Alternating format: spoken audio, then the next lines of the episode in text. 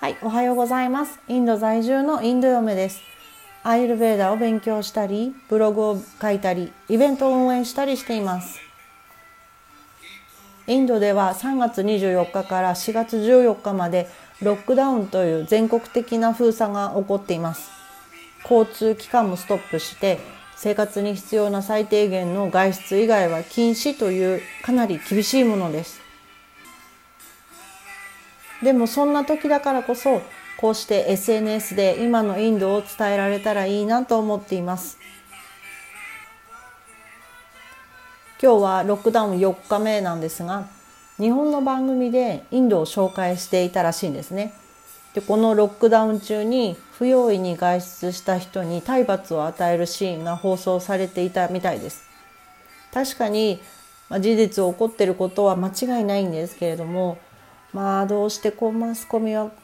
こういうふうに切り張りというかこういう使い方がうまいなっていうふうに実際感心してしまいます。実際ですねこうでもしないとコロナの感染を防げない国っていうのもあるんですよ。で背景とか国が抱えている悩みっていうのはもう本当にそれぞれです。ですからもうとにかく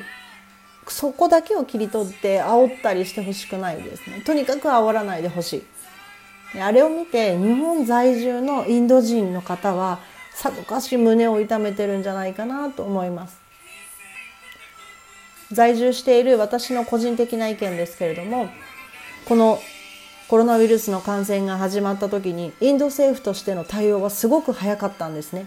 で国民全員も一致団結できる瞬間があったわけです。ですから素晴らしいところがたくさんある国なんです。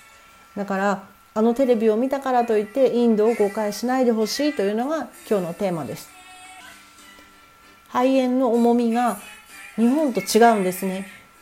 もちろん人口に対して十分な医療機関も揃ってないです。ですから事の重大さをわからない国民に不用意に外出するとこうなるよというふうに示した警察や政府の苦肉の策でもあります。日本では治る病気がインドで治らないこともあります。そこを分かってほしいと思います、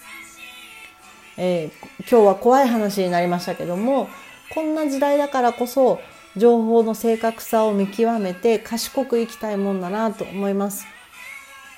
というわけで今日も素敵な一日をお過ごしください。またね。